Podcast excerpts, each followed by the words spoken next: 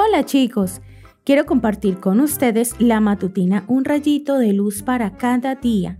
Hoy escucharemos Amigos reales. El perverso provoca contiendas y el chismoso divide a los buenos amigos.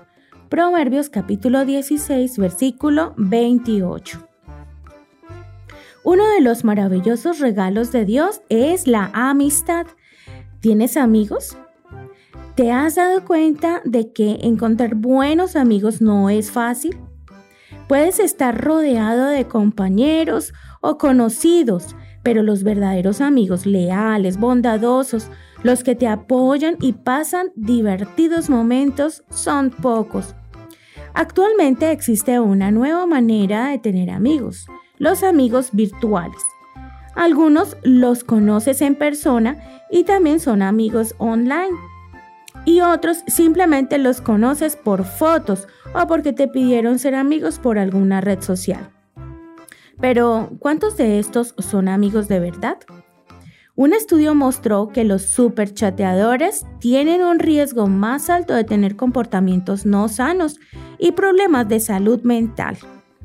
No es lo mismo tener ese tipo de amistad online que estar con un amigo con quien conversar, comer, reír, jugar, andar en bicicleta, ir a la playa, cantar y muchas cosas más.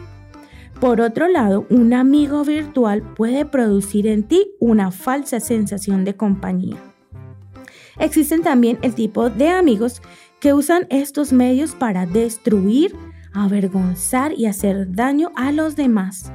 Otra desventaja de las redes sociales es que todos quieren mostrar o, aparentar lo mejor o más divertido, pero esto no siempre es real. Quizás es solo el instante de la foto y la persona que mira estas fotos se imagina que todos tienen una vida genial, lo que genera envidias o comparaciones que provocan tristeza. Lo peor es que quizás ni siquiera son cosas reales.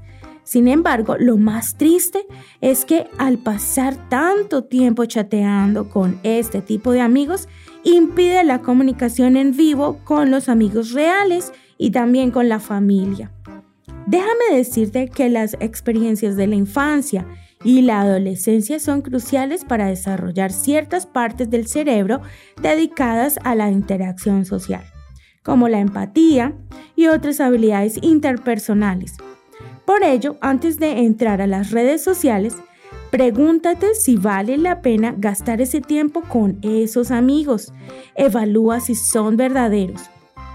Pero más que nada, asegúrate de que Jesús se agrade de tus amistades y conversaciones. Que tengas un hermoso día.